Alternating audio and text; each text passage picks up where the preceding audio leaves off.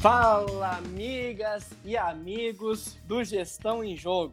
Eu sou o Roger Brinkman e esse é o podcast 3 do canal. Bom, hoje vamos falar sobre as demissões dos técnicos dos clubes de futebol brasileiro. Para isso, a gente tem hoje aqui o Renan Barabanov e a Rafaela. A Rafaela é a primeira vez que está participando do podcast. Rafa, gostaria que você se apresentasse, por favor.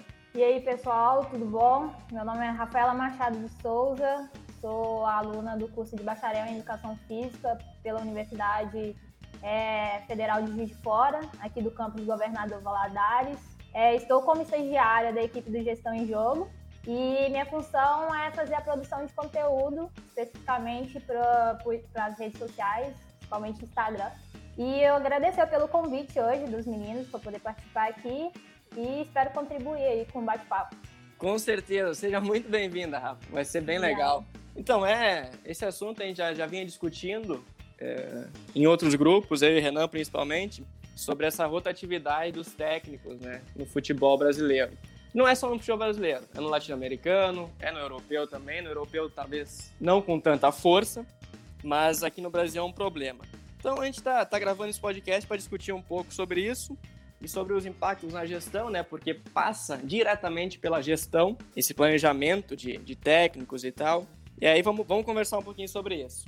Bom, primeiro deixa eu. Sejam muito bem-vindos todos e seja muito bem-vinda, Rafa, né, nossa colega aqui de, de gestão em jogo. É um enorme prazer dividir aqui essa, esse podcast contigo, agora pela primeira vez. Espero que esteja sempre conosco aí, né? É um assunto excelente, né, Roger? Como a gente vem falando nos últimos tempos, e talvez um assunto que é, envolva, talvez não, um assunto que certamente envolve muito da, da gestão dos clubes, né? Envolve muito do planejamento dos clubes. E, e, é muito característico de alguns mercados, principalmente do mercado do futebol brasileiro, né? na indústria do futebol brasileiro, uma alta rotatividade dos treinadores. E aí acho que a ideia aqui hoje é, é, é nós exatamente discutirmos o quanto isso prejudica, né, o quanto isso dificulta um certo é, planejamento, um certo uma certa proposta de longo prazo, né, o desenvolvimento de ideias, de projetos de longo prazo e até mesmo da atração de, de bons nomes, de bons profissionais para os clubes brasileiros, né, essa instabilidade. Então certamente será um assunto muito bacana. Sem dúvidas. É, bom, o que, que a gente tem de fato, né? Campeonato Brasileiro 2020, que vai até 2021. Dos 20 clubes da Série A, apenas três clubes não demitiram os técnicos desde o começo da temporada. Que é o Grêmio, né? O Renato Portaluppi tá lá no Grêmio, né? O Fluminense com o Odair Helman e o São Paulo com o Fernando Diniz. Os outros 17 clubes já, já passaram por no mínimo uma troca. Então, é algo assim quase que inédito no futebol mundial. É, não é, não é só a questão. É, nós temos, primeiro, uma coisa importante, né, Roger? Nós temos que situar aqui que diversos mercados se caracterizam, mercados do, do vamos falar um pouquinho do futebol, mas isso, isso não é apenas, não é exclusividade do futebol. Mas diversos mercados esportivos, indústrias esportivas no mundo se caracterizam por essa instabilidade. Isso não é exclusividade brasileira. Né? A, a, se você analisar a, a Liga MX, que é a, ou a Liga MX, né, que é a Liga Mexicana, é uma rotatividade tão elevada quanto. Talvez não no nível que nós temos aqui no Brasil, mas muito elevada, uma alta rotatividade. Diversos mercados sul-americanos também passam por isso, mesmo o mercado consolidado na linha de treinadores, por exemplo, a escola argentina, passa por essa alta rotatividade, né? É, a questão essencial aqui que nós temos que discutir é, pensando no futebol brasileiro e pensando no reflexo que isso gera, né, o quanto isso prejudica né, o quanto isso impacta numa gestão de longo prazo, em projetos duradouros e em outras dimensões aí da, da, da gestão e da administração esportiva que certamente é, é, torna um pouco menos profissional o mercado brasileiro, né, o, a indústria do futebol e a indústria esportiva brasileira. Acho que esse é um ponto fundamental para nós tratarmos. É interessante você tocar nesse assunto, Renan, porque num estudo recente, não vou lembrar o autor agora, mas ele cita que quando os técnicos são transferidos, demitidos, e aí eles entram no novo clube, eles têm uma taxa de. para poder dar uma resposta de três a quatro jogos, né? Então imagina você ter que fazer tudo isso dentro de três a quatro jogos. Não dá tempo de você nem conhecer seu elenco praticamente, né? Ainda mais nesse período agora de Covid que Você entra, tem três pessoas fora, e aí quando essas três pessoas estão fora voltam de novo, já tem alguém lesionado. Imagina você ter que comandar uma equipe dessa forma, nesse período curto, tendo que dar essas respostas imediatas. É, esse estudo que você citou, Rafa, se eu não me engano, é do Matheus Galdino, que ele está analisando o impacto das mudanças da, das trocas, né, do, dos técnicos no futebol brasileiro.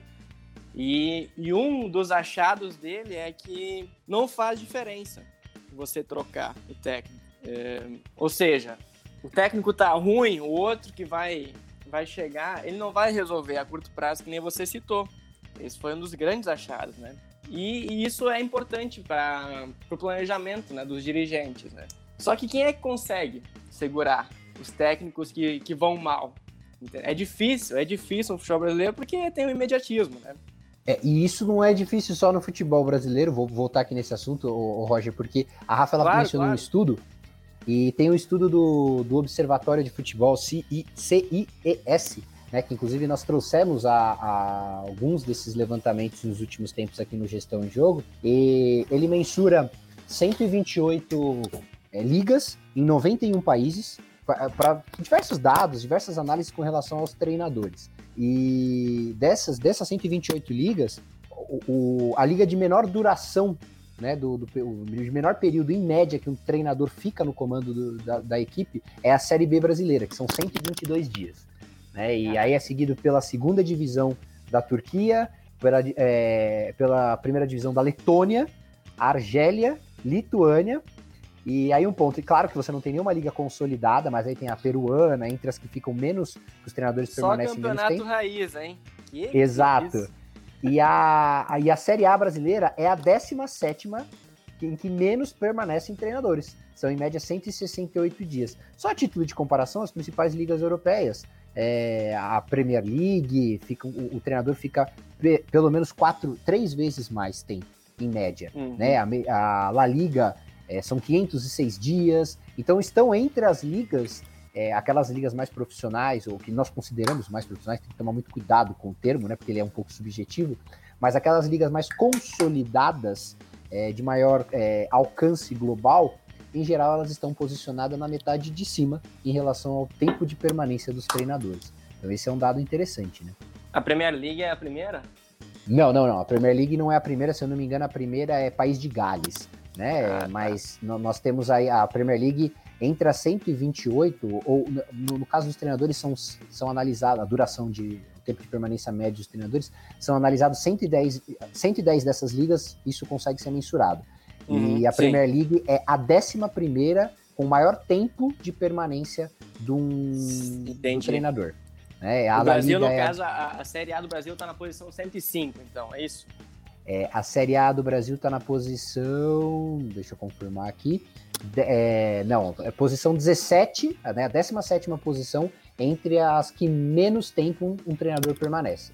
É, entre então, as foi 110... 122, ou quantas ligas foram analisadas? Aí seria Cento, é, a duração 110, são 110 ligas, né? O estudo mais teve 128, ah, mas 110 ligas, tá? Então, então tá na posição 93 ali. Exatamente. O que muito é ruim. muito ruim. muito ruim. Nós não temos muito nenhuma ruim. liga de grande alcance ou uma liga, uma liga tradicional. Mas a Superliga Argentina é a vigésima, né? A Superliga Argentina é a vigésima com menor tempo de duração de um treinador. Ou seja, a, Também a escola tá sul-americana. É, a escola sul-americana. Nós fazemos escola. Seria bom saber, né, o motivo dos argentinos, já que eles têm a maior exportação de treinadores, pode ser um, uma justificativa ou uma hipótese para eles não durarem tanto tempo no caso, talvez. É, é. Não, pode ser, pode ser, porque eles, eles recebem proposta da Europa, né? É, com mais frequência que os brasileiros. Bom, os técnicos brasileiros, a desculpa mais rasa que tem é que os argentinos estão em maior quantidade na Europa por causa do idioma, por causa do espanhol e tal. Não sei se é se esse é o motivo principal, sinceramente. Não tenho é. certeza. Eu arrisco, eu arrisco assim, a, a gestão do esporte, ela tem diversas dimensões, né? Uma das dimensões é a formação. E isso, indiscutivelmente, os argentinos têm uma escola de treinadores com muito mais capacidade. Pela, não digo capacidade por, por. Nós temos bons treinadores. A questão é a formação. Né? E como isso se reflete na duração dos, dos treinadores, da permanência do cargo, ou no sucesso, né, na, na, efetividade dos treinadores argentinos em outros mercados, coisa que nós não, não vemos entre os principais treinadores brasileiros. Este é um ponto da gestão. Mas Sim. a gestão do esporte, ela não se limita somente a isso. Ela se limita à formação de outros profissionais, a projetos, é, planejamentos estratégicos para os clubes. E aí, talvez, a, o mercado, a indústria do futebol argentino esteja, esteja mais próximo da, da indústria do, do. como, como a indústria sul-americana em geral, né? Esteja mais próximo da indústria esportiva brasileira. Essa instabilidade de projetos. Um exemplo claro, tá, Roger? O que, que isso, o Roger e Rafa, o que, que isso, onde eu consigo visualizar muito claramente que essa instabilidade de projetos de permanência de treinadores se reflete? Na dificuldade que o Palmeiras teve para atrair um treinador nós estamos falando do, melhor, do maior mercado da América Latina, que é o mercado da indústria do, do, futebol brasileiro, tá? É, o Palmeiras, que é um dos dois maiores, dois ou três maiores clubes, em arrecadação no ano passado foi o segundo maior clube, é, teve, não conseguiu tirar um treinador é, de um clube mediano no Equador. Um salário que ele ganha lá, que é, é se eu não me engano, 25% do salário que o Palmeiras pagava para o seu antigo treinador aqui e o Palmeiras não conseguiu atrair. Por quê? Projetos. Né? E é o, isso, o, é o Miguel Angel, Angel Ramírez, né, do Independente Del Valle, né? Isso. É esse, né? É, Exatamente. cara, é que os caras do Del Valle, eles, têm um projeto muito bem consolidado. Por que mais raro. que ele, é, por mais que ele ganhe menos lá, eu não sei se a longo prazo ele não acertou, cara, e não ter vindo agora para cá. Exato, e ele já recusou outros projetos, né? E esse não é o único exemplo, tá? Nós temos aí não, o exemplo sei. do Kudê, que saiu do, do, do Inter em meio à temporada, que sempre se recusou a sair, mas porque ele teve um projeto para ir para o Celta de Vigo, que é um time que está brigando contra o rebaixamento na Espanha. Mas para quê? Por que, que sair de um time consolidado que já foi campeão mundial, que é o caso do Inter, que foi campeão mundial há, há menos de 15 anos? E para quê? Por que sair de um clube de grande porte, um projeto onde ele não vai receber mais lá fora, mas para sair na metade, pra, porque ele sabe que é insustentável, porque nós temos eleições no Inter agora no final do ano, ele não tem certeza se iria continuar o projeto dele. Então, certamente essa instabilidade se reflete também na dificuldade para atrairmos profissionais de qualidade, né? Fora que nós não ficamos sabendo, né? jogadores, outros profissionais. Então, esse é um ponto fundamental. Acredito que falta um certo alinhamento, né? Tanto técnico quanto dos gestores de poder programar isso, né? Hoje eu estava vendo a reportagem do do Lisca doido no Bem Amigos. E aí o Galvão questiona ele, e aí, você vai sair no final do ano para a China? E ele fala assim, é, que ele recebeu proposta, parece. E aí ele fala que não, que vai esperar terminar a temporada, porque foi o que ele acordou com, a, com os gestores lá do América, né, do América Mineiro, e ele vai terminar isso. No próximo ano, ele ainda não sabe o que, que vai acontecer, né, mas o planejamento dele é terminar essa temporada com a América. E vem fazendo um, um belo sucesso aí com a América na Copa do Brasil e também agora no, no Campeonato Brasileiro da Série B, né? É, é exceção, né? É exceção ele não, é, não ir para a China, né? Porque então, com certeza ele iria ganhar mais. Então, vamos lá, mas exceção, né? A gente já viu alguns casos nessa, nessa, exatamente nessa situação. Então, onde isso se reflete? Por que, que o treinador sai no meio do trabalho e opta por um mercado inferior? Às vezes um mercado inferior, né? Às vezes um mercado que vai pagar muito mais, como é o caso do mercado chinês. É... Ah, não, mas o treinador tem que ficar, ele tem que cumprir com a palavra dele. Ok, o Domi largou toda a vida e veio para o Flamengo. E em pouco tempo foi mandado embora. O Murici, vamos nos recordar aqui de, da época que ele estava tendo sucesso no Fluminense, tinha sido, se não me engano, campeão brasileiro, e teve uma proposta para ir para a seleção brasileira recusou à época a proposta para ir para a seleção brasileira. E todo mundo, nossa, o Murici é um exemplo de profissional, e de fato ele era um exemplo de profissional que não abandonava o trabalho na metade. E ele pensou muito, o sonho dele era comandar a seleção brasileira. Pouco tempo depois, alguns meses depois, numa instabilidade do trabalho do Murici, ele foi mandado embora pelo Fluminense. A gente se esquece muito fácil dessas coisas né? É, o, o, quanto uma instabilidade, o, o, o, América não é um exemplo de, de, de clube, o, eu digo assim, não é aquele modelo de clube que fala, não, eu vou manter o treinador porque eu tenho um projeto de longo prazo. Então, uma instabilidade, uma queda brusca no, no, no, no desempenho, uma eliminação agora, em janeiro ele vai ser mandado embora. É muito provável, claro, a gente não tem nenhuma certeza, né? Mas a questão, a dificuldade é, é, é cadê essa segurança? Nós temos um, algum clube que tem esse modelo? Né? O, o, o, Renato Gaúcho foi questionado em diversos momentos ao longo desse ano. É, já vou é... falar dele. Exato. é, não, então, é, a galera que tá, tá, no, tá, ouvindo aí, eu sou do Rio Grande do Sul, tá? É, eu tô morando em São Paulo, tô gravando esse podcast aqui em São Paulo, capital. Inclusive, Renan, você tá onde? São Paulo, São Paulo. São Paulo. E Rafaela, você tá onde? Tô em Governador Valadares. Ah, legal, show de bola. Então vou, vou trazer aqui a visão do, do Sul um pouco. Você falou do Cudê, do Renato e tal. É, bom, eu moro há 10 anos fora do Rio Grande do Sul, morei 7 anos no Rio e estou há 3 anos e pouco aqui em São Paulo. É, mas, de fato, o Renato ele foi muito questionado logo depois que ele, ele ganhou o Campeonato Gaúcho, terceiro seguido, por, por causa do desempenho. Entendeu? O, o, o Grêmio não estava jogando bem, assim, tinha caído o desempenho muito, muito mesmo. E ele foi questionado, questionado e tal. E ele segurando, segurando a onda, segurando a onda. Daqui a pouco começou a ganhar. Começou a ganhar, já tá seis. Dos últimos seis jogos, ganhou cinco e empatou um no Campeonato Brasileiro. Tá em oitavo, mas até ontem, dia 25 de novembro, tava cinco pontos do líder, Atlético Mineiro. Entendeu? Então, tá na semifinal da, da Copa do Brasil de novo, tá nas oitavas de final da, Copa, da, da Libertadores. Cara, tá, tá brigando, tá brigando, entendeu? E pro Grêmio, eu digo que a melhor opção é o Renato. O Renato é um técnico que se encaixa muito bem no Grêmio. Bom, segundo. Agora o Cudê, vou falar o Cudê, né? Pô, o Cudê foi um baita projeto do Inter. Baita projeto mesmo. Tiraram ele do Racing, tinha sido campeão argentino no Racing. E para longo prazo, mínimo dois anos mesmo. E veio ganhando bem, bem mesmo o show brasileiro. E aí vai, começa a ser questionado de seis grenais, ele não ganhou nenhum, empatou dois, perdeu quatro, questionado aqui, questionado ali, só que não foi mandado embora porque a multa era absurda. O Inter poderia quebrar, entendeu? E aí seguraram até não poder mais. Aí ele brigou com a direção, brigou com alguns jogadores e fez a mala e foi para a Espanha.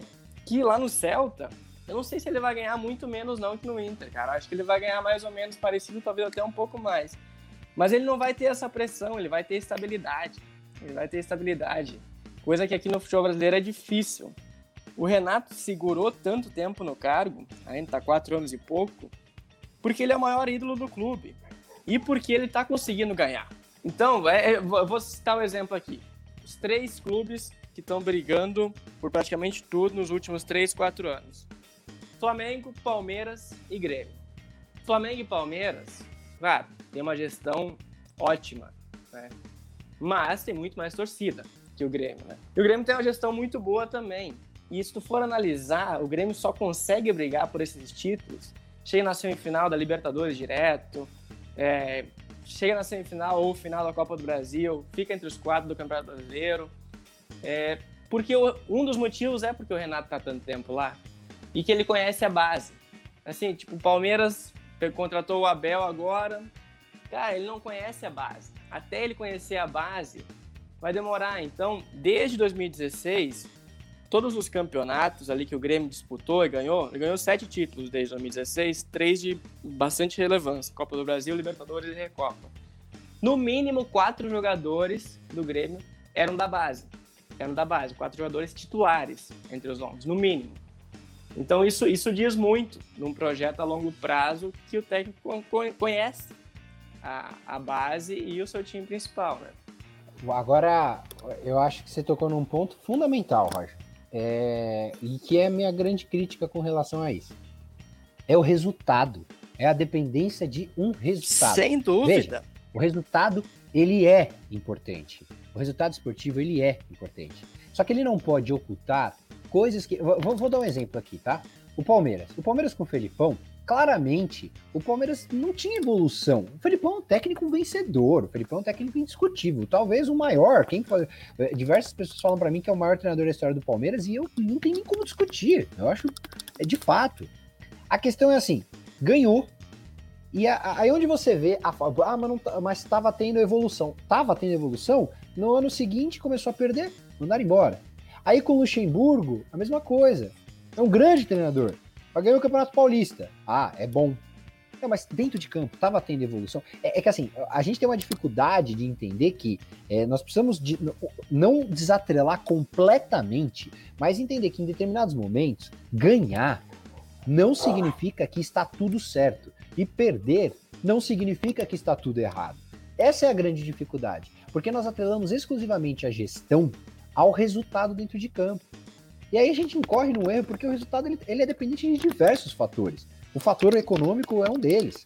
Né? O fator é claro que a, a, você pode questionar aqui a gestão do América pode ser muito maior, melhor que a do Palmeiras e o Palmeiras pode sacolar o América na, nas semifinais agora da Copa do Brasil, enfiar 5 a 0.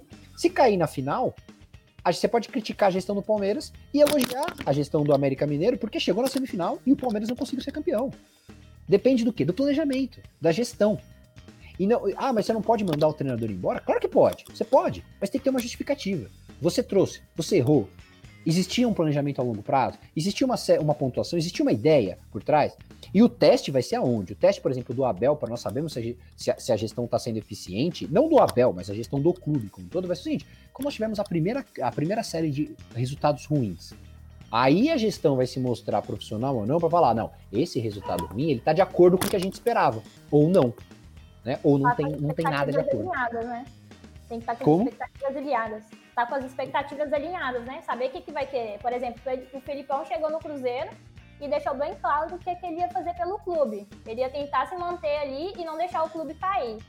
Se vier a se classificar para a Série A, isso aí é consequência, mas ele deixou claro para o clube, deixou claro para os torcedores que é tentar se manter ali. Então, acho que os clubes deveriam deixar esse, essa expectativa bem alinhada, tanto com quem vai trabalhar, quanto o torcedor, justamente também para que essa cobrança ela seja, de certa forma, reduzida, né? Porque paixão de torcedor não tem como você controlar e falar para os caras assim, não, você não vai torcer dessa forma e não, não pode cobrar, entendeu? Eles vão cobrar, é direito deles cobrar.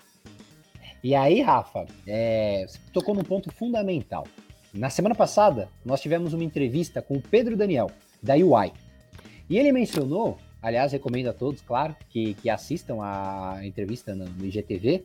É, escutem também a entrevista, acho bem interessante. Foi uma entrevista fantástica.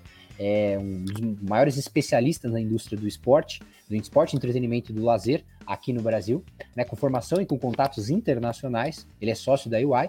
E ele mencionou uma passagem do, do quando ele foi fazer um summit no, no, na Europa no ano, no ano retrasado, algo. Não, alguns anos, faz, faz alguns anos já que foi logo quando o Atlético Madrid tinha, o Atlético de Madrid tinha perdido Ah, ele falou final. que foi 2017, Renan, 2017. Foi logo que o, o, Real Madrid tinha perdido, o Atlético de Madrid tinha perdido a final pro Real Madrid. E, e ele trouxe o exemplo, né? Olha, nós somos esportivamente, nós somos o segundo colocado, o segundo melhor time da Europa. Mas isso não condiz com a realidade. Em faturamento, nós somos, naquele ano, né? Nós, éramos, nós somos o 17 maior faturamento da Europa. Nós não deveríamos estar nas quartas de final, quanto mais na final e quanto mais quase vencendo por dois anos consecutivos a principal competição europeia. Aí o, o Pedro Daniel falou que, né, na, na, não, vou, não vou dar mais spoilers, né? Aí vocês têm que assistir o, o, a entrevista. Mas ele mencionou, ele falou, eu, eu falei para ele no dia seguinte no encontro que nós tivemos, eu falei, ah, se você falar isso para um clube brasileiro, você é, você é mandado embora, você é crucificado. Mas faz sentido, você tem que explicar, você tem que falar que qual que é a pretensão do clube, trazer para a realidade. Tá na cara que o Botafogo hoje não tem a menor condição de brigar por Libertadores ou por, por, por título brasileiro.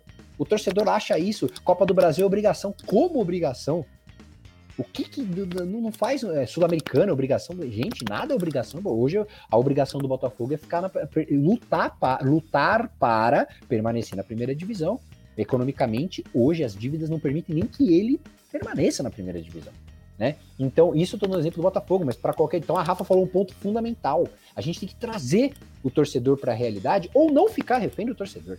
A gestão não, necessariamente tem que ficar refém do torcedor, das expectativas dos torcedores. É, você falou do Atlético de Madrid, agora eu vou, eu vou citar aqui, já que são os técnicos, o, o tema do, do, do podcast, o fator Diego Simeone, né? El Cholo, né? É o apelido dele. Pô, ele tá 10 anos no Atlético de Madrid. E, e o Atlético de Madrid entende a importância dele pro clube, assim, muito. Tanto é que ele é o, o técnico mais bem pago da Europa. O Atlético de Madrid é o 17 em arrecadação, mas o técnico deles, o Simeone, que está desde 2010, é o mais bem pago da Europa. O técnico faz uma diferença enorme. Exatamente. E essa rotatividade que tem aqui no Brasil faz a gente questionar a qualidade dos técnicos brasileiros. Eu mesmo é, fico questionando, né? Será que os técnicos são bons mesmo? Ou será que eles nem têm tempo de apresentar o que eles têm, né? O que eles sabem, o que eles podem oferecer para o clube? Porque não, não, não chega nem a dar tempo. Imagina você deixar um técnico, por exemplo, o Renato Gaúcho está quanto tempo no, no Grêmio? Já tem bastante tempo, ele consegue fazer o trabalho dele, mesmo que seja questionado. Porém, qual outro técnico aqui no Brasil que teve todo esse tempo para poder fazer esse trabalho? Faz bastante tempo que não tem essa permanência assim, né? É, Olha, eu, e, eu, te digo que, que o São Paulo até que segurou legal o Fernando Diniz, hein? Porque o que esse técnico foi criticado, nossa senhora. Então, mas o Roger, será que isso está ligado? Aí é um ponto fundamental a um projeto? Ou será que não? Será que o São Paulo não esteve a ponto de mandá-lo embora a qualquer momento? Uma derrota que nós. Claro que a gente não tem informações sobre todos esses dados, né? Nós não temos acesso a todas as informações possíveis. Mas diversos, em diversos momentos pode ser, ah, teve um empate ou uma vitória ali que salvou. É, eu não estou dizendo que isso aconteceu. estou dizendo que é fundamental nós nos perguntarmos. Isso está ligado a um projeto de longo prazo, o que é difícil nós vermos. Hoje ninguém questiona, o, o você deu o exemplo do, do, do, do, Simeone, ninguém questiona o fato, se, se o Atlético de Madrid não, não classificar para. É, não, não, digo classificar, mas se o Atlético de Madrid não brigar pelo título, porque está brigando da, do Campeonato Espanhol, como não brigou nas últimas duas ou três temporadas, ninguém vai falar que o, que o Diego Simeone vai, vai ser mandado embora, vai perder o cargo, entendeu? Agora, os, os de longo prazo, aqui no Brasil? Acho que essa é a pergunta fundamental. Tem um projeto por trás? Ou estão, estão há muito tempo porque estão superando as expectativas e estão caindo nas graças dos torcedores? Essa é uma pergunta fundamental para nós fazermos, entende?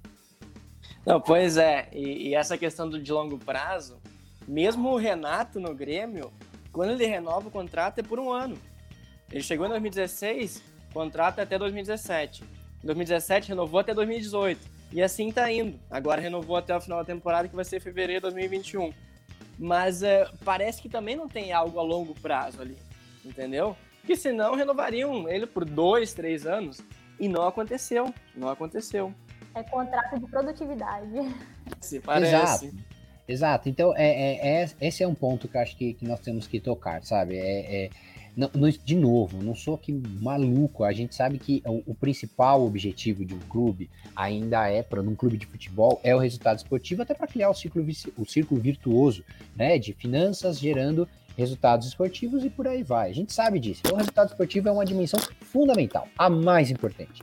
A questão é, enquanto você vincula somente ao resultado, né? Vamos dar outros exemplos. O Klopp teve uma primeira temporada decepcionante para as expectativas dos torcedores do Liverpool. Né? O Guardiola mesmo não, não teve o melhor dos desempenhos nas primeiras temporadas. No... Ah, mas você está dando exemplo só de grandes clubes. Não, vamos pegar outros clubes pequenos lá. O próprio Atlético de Madrid não estava, fazia 15, quase 20 anos que não ganhava uma, um campeonato espanhol. Já havia sido rebaixado, inclusive, no início, no final do século passado, no início do século atual. Então, assim, é, o, o, resultado esportivo, eu, o que eu cobro muito é a questão da ideia de um projeto por trás.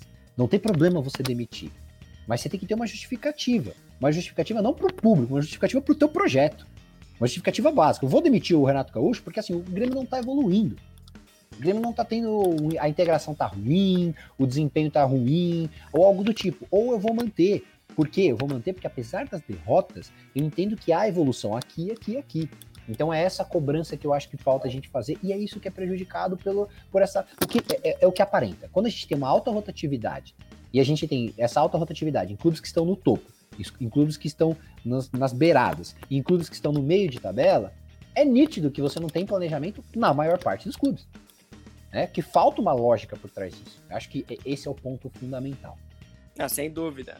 Olha, eu vou te falar que o Inter tinha um projeto com o Kudê tinha um projeto com o Eduardo Cudê a longo prazo. Mas, percalços no meio do caminho, né?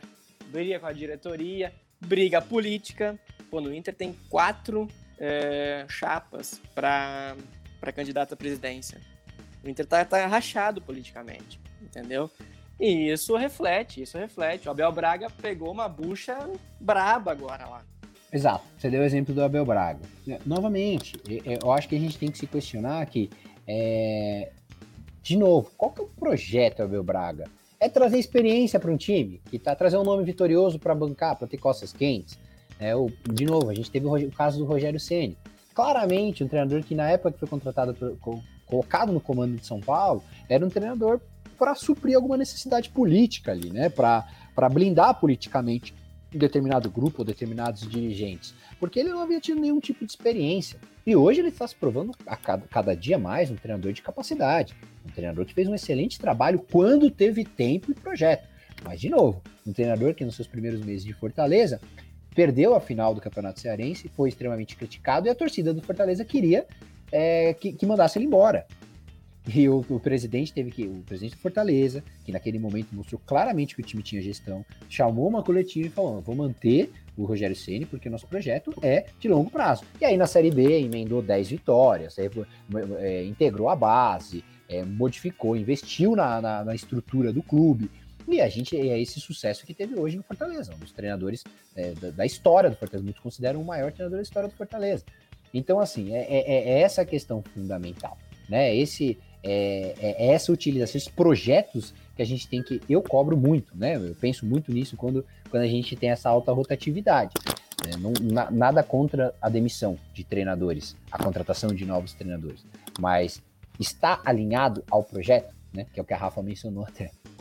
Será que o Rogério Ceni saiu para um projeto melhor no Flamengo? Porque o, o projeto dele, então, no Fortaleza, estava estruturado, né? Estava, como você acabou de falar. Será que ele entra com um planejamento pronto ali do Flamengo, independente desse final de temporada para iniciar o próximo ano, ou também ali como para tampar um buraco? Será que tem pois esse é. planejamento? É. Boa pergunta, é. Rafa, boa pergunta, porque aconteceu algo similar com o Thiago Nunes. O Thiago Nunes tinha um baita projeto no Atlético Paranaense, tinha o time na mão, tinha uma boa relação com a diretoria, com todos os jogadores, e aceitou uma proposta de um clube teoricamente maior, nem o Corinthians, e deu no que deu. Ótimo exemplo, Roger. Agora eu faço outra pergunta para você. Thiago Nunes fez isso.